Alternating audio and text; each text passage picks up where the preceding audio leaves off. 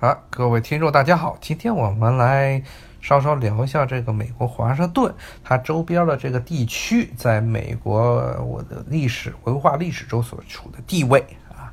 那么美国呢？啊，我们现在一般就是老说什么的美利坚文化、美国文化。但是美国虽然它的建国历史不是很长，但是三只有三百年，但其实就在工业革命之后，特别是这二十世纪这商业化之后，这些文化的一些特征开始趋同。但是它的还是能，你从这个各个地区，你吃的东西，呃，气候，包括这些产品、农产品的不同，你还是能感受到不同的这个美国区域文化的。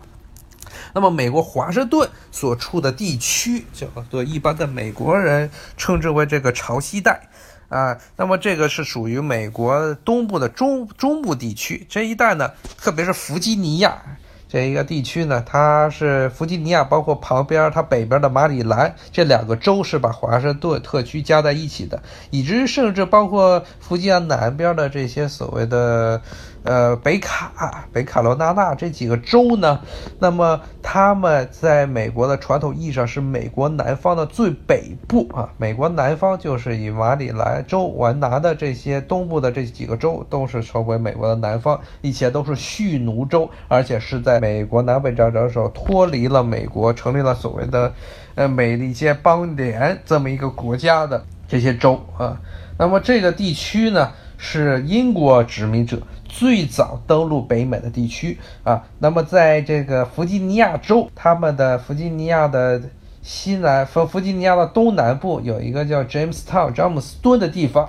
那个殖民地是那里呢，就是英国人最早在那个地方登陆，并在那里正第建立了第一个能够长期居住的啊殖民地詹姆斯敦，然后从那个詹姆斯敦开始，英国的这些殖民者不断的对。不断的扩张，逐渐的占领了整个现在的弗吉尼亚这一带，所以可以说，美国历史的开端是要从弗吉尼亚开始算起来。啊，有些人可能要问了，那不是老经常听什么美国历史什么五月花呢？其实五月花的历史呢，是在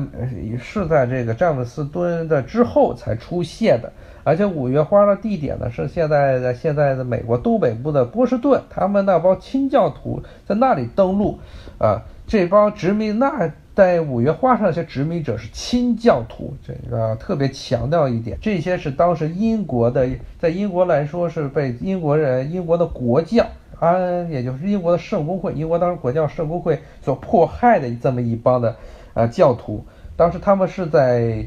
英国本土生活不下去了，才跑到了这个波士顿，现在波士顿这个麻省、麻省出塞新英格兰那一带，而这个。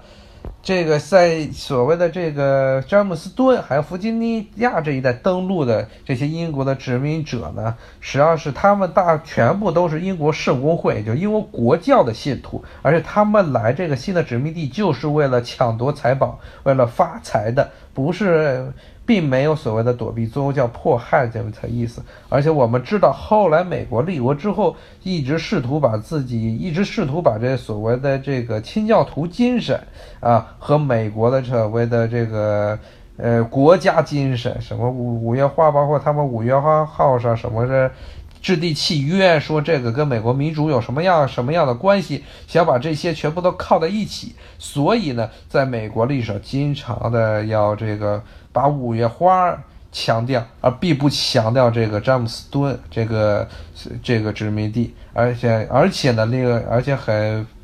而且很让美国人丢脸一点的就是这些。呃，詹姆斯敦这些美国的老祖宗，最早的这批英国殖民者的这个名声不是特别好。他们到了这儿没几年，就开始对外进行扩张，然后杀了一大批的这个，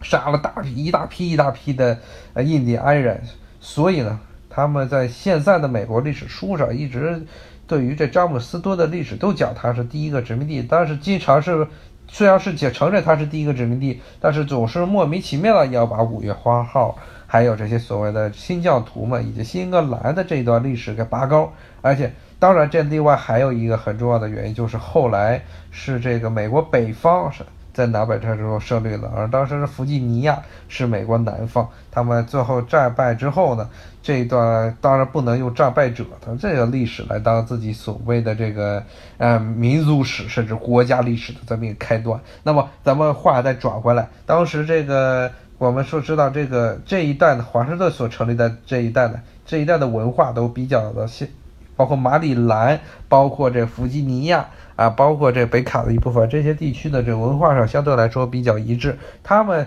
在气候学上来说呢，是属于这个亚热带湿润系呃季风气候啊，就相当于中国的这个南方的这一带的。地区，但是呢，它的潮湿度呢，并没有美国再往南的什么佛罗里达呀，包括这个乔治亚呀，包括这个所谓的阿拉巴马、路易斯安那这些地区要比没有这些地区热，也没有这些地区那么潮湿啊。所以它虽然是蓄奴制，但它种的主要是一些农田，还有一些呃像烟草这样的经济作物。啊，那么这个地区和美国再南边的南方，也就 Deep South 那些地区是不太一样的。美国在南方的那些地区，包括乔治亚这些地区，包括所谓的路易斯安那这些地区，主要种的是另外一些经济作物，比如说比较更加喜欢这潮湿和这个温热天气的经济作物，比如说像棉花啊。还有比如甘蔗啊，像这个路易斯安那所在的这个密西西比河，它所和密西比河，美国最大的河密西比河就整横穿整个路易斯安那啊。我当时这个路易密西西河沿沿岸全部都是巨庞大的这些甘蔗和棉花种植园，而在这个弗吉尼亚，呃，包括这个马里兰这一带的气候呢，并不能够种植这些庄稼，所以他们一般种的就是普通的农作物。还有这些烟草这样的，对这温度不是那么太敏感的这些作物，啊，那么，那么这一带呢，是美国最早的，其实是真正的美国历史上真最早的这么一片殖民地。那么它再往北边的呃地方呢，另外一个就是之前我刚才我们提到的五月花，它所在的那个。登陆之后，那一片殖民地是叫普利茅斯殖民地，呃，当然这个名字是来自英国的普利茅斯。后来呢，逐渐扩张到了现在的麻省啊，包括缅因州呀，包括这罗德岛州啊，像纽汉普郡，还有这个 Vermont 这几个州。那么统治美国的东北部啊，这么几个地区呢，后来就叫做了新英格兰啊，啊。新英格兰，他们但是它的气候其实与英格兰也是不太一样的，它的雪要比英格兰要大得多啊。那么这一代呢是另外一个所谓的这个清教徒为主，而不是以圣公会美英国国教为主。呃，两个，所以这两个宗教它的背景不一样，尤其是清教徒相对来说对这个对文化，尤其对后代的培养比较更加着重一点。所以呢，所谓的最早的那些，呃，最早的时候，英格新英格兰地区那些私立的学校啊，都是成立的时间非常早，就所谓的哈佛呀、耶鲁呀这些地区，全部都是位于新英格兰，有最早都有一些浓厚的清教徒的。背景啊，也就是说那些常春藤的学校。那么这个新英格兰这个地区呢，在以前呢是英国人最早是不想去这儿殖民的，所以一开始是去了詹姆斯汤那个相对来说气候比较温暖的地方。那个英格兰地区呢，天寒地冻，冬天下大雪，然后夏天的时间也不是很长，所以。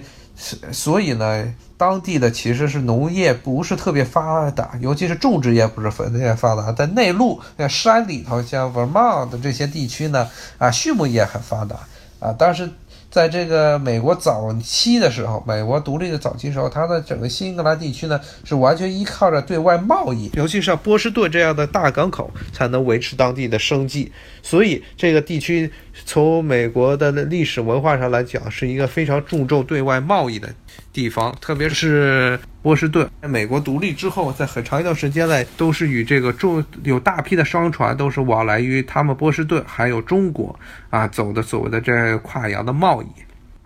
那么在新英格兰再往南，包括纽约啊，纽约州这一块呢，这是后来发潮、后来发起起来的另一片的这个经济地区。那么。同样跟这个新英格兰地区一样，他们这个地区的再往新英格兰往南的这一片地区呢，它的这个种植业并竞争力，特别是经济作物种不了太多，所以和南方那些动辄可以种庄，呃烟草啊，还有这些棉花地区不一样，他们这地区也非常依赖于这个对外贸易。但是有一点不同的就是，呃，不同的就是这个地区后来是毗邻的，在旁边越过所谓的阿布拉契亚山脉那一头呢，就是，呃后美国五大湖地区，也就是后来的工业区啊。呃，在这些阿布拉契亚山脉中呢，发现了有大批的煤矿，还有铁矿。所以从这后来美国工业革命之后，特别是美国美国北方人口暴增，然后美国北方的经济实力远远超过南方的一个重要原因，就是北方的这些靠近这些呃经济资源，这些所谓的资本主义发展开工厂所需必须的这些资源的地区。而南方呢，由于他们的这个经济已经是。陷入了这么一种种植园经济的，呃，这么一个怪圈之中，所以一很长一段时间呢都转不过弯儿来。而且南方和北方一个很大的一个不同点，包括这弗吉尼亚在所在的这比较偏北的南方，还有比如说像这乔治亚呀、像阿拉巴马所这样的深南地区，那么他们的一个很大的一个跟北方其他地方纽约呀、新西兰这地区很大的一个不同点，就是他们在这个。工业革命前后的时候，变成了一个非常依赖于啊对外贸易的这么一个地区，因为他们这些种植业啊，包括棉花呢，呃，包括这些甘蔗呢，很多时候，特别是棉花这种作物，他们大部分时候更向倾向于把这些棉花卖给英国，还有欧洲那些已经发展起来的啊这些资本主义国家啊，当时他们这些资本主义国家的。相对来说，他们当时的这些纺织业，包括后来工业的基础工业底层要比美国要好，所以它的这已经形成了规模化经营，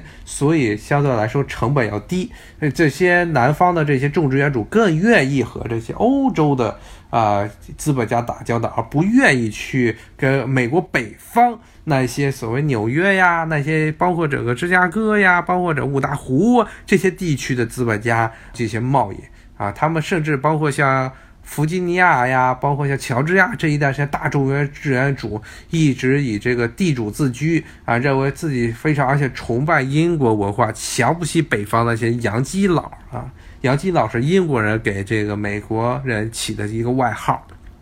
啊，所以。这种经济原因其实是造成了后来美国南北分裂，以至于南北内战啊这么一个最根本的原因。在南北战争打赢之后，啊，美国北方打赢南北战争之后，北方干的第一件事情啊，叫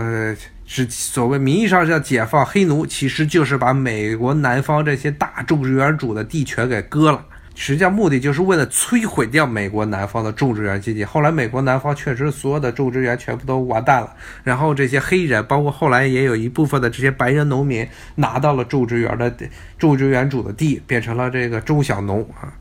这样，在美国的这些南方的种植园经济其实就垮了。然后呢，这些美国的这些南方的种植园主再也不能够凭借自己。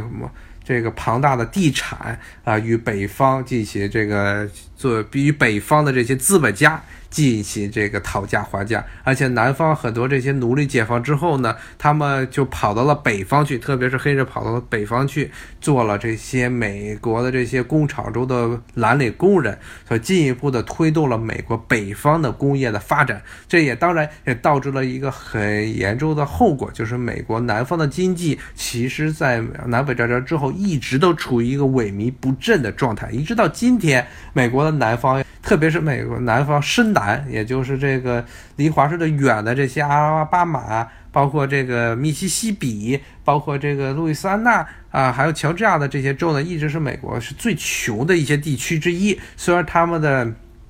他们的这个贫穷史可以说一直可以追溯到以前的这个南北战争，是美国北方造下的孽。虽然在之后呢。呃，美国北方也，美国政府呢也有意的把一些工厂，把一些所谓的汽车，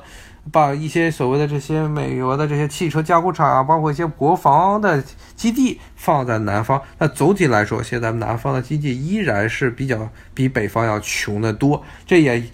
从另一个角从另一个角度呢，也影响了这南方人对美国啊，甚至对美包括华盛顿这些政客们的这种怨恨啊，他们一直是这些地区是非常繁。很多当地的白人呢，一直还是对自己祖先啊过着那种悠哉悠哉的大地主生活是念念不忘的啊。他们到今天呢，还是很多人把北方人骂作洋基佬，那么南方人自称是 Dixie，这南方小鸡啊，有支乐队叫南方小鸡。那么这种南北之间的这么种隔阂，到今天呢，还是清晰可见。包括弗吉尼亚这个地区，其实也很明显。弗吉尼亚的北边，北弗吉尼亚的靠近联邦政府这一带呢，是一个与联，因为抱着联邦政府是一个经济高度发展的地区，而且很多的这些高科技企业。啊，IT 企业为联邦政府工作的这些企业都是位于北弗吉尼亚地区，但是南弗吉尼亚呢，还是个传统的啊农业地区啊。虽然有一些的这个经济发展，但是他们的人的思想与这个北弗吉尼亚可以说是截然不同。嗯，所以甚至于后来有些北弗吉尼亚人说自己要北弗吉尼亚要独立，从弗吉尼亚独立出去，认为跟南方南弗吉尼亚人是说不上去啊。那么我们刚才说的还只是美国东部的这一条的这些地区之间呢，有很因为它的经济为经济背景呢，有很多的这些文化上的一些冲突啊。其实美国后来又对外扩张，包括现在美国中部地区呀、美国西部地区，包括美国的加州呃这些地区，呃，他们都文化上都有略有，都是因为经济上的不同而略有不同啊。包括比如说像刚。加州是个最典型的例子，像加州的这个内陆地区是个农业大区，而加州的沿海地区呢，又是一些大的城市，所谓自由派所来的。所谓的大本营，所以我们知道前两天可能刚刚有条新闻说，那加州的这些内陆地区说要跟加州分开，不要跟加州的沿海的那些自由派的所谓的白左们一起玩了啊！其实这种情况呢，在世界各国都是一个常态。你看美国这个刚建国三百多年的，也是南北仇恨的不成样子，然后城乡之间也是骂的不成样子，然后这个东北西北、东南西南就没有。都是认为自己的地方好，别把别的地别人都把自己的地方给弄坏了啊。那么，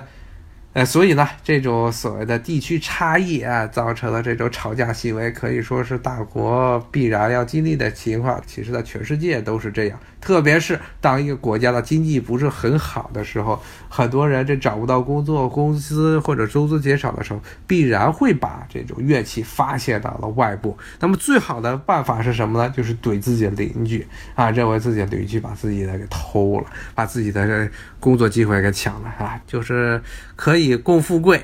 啊，但是不能共贫穷啊。好，今天我们就到这里，咱们下回再说啊，拜拜。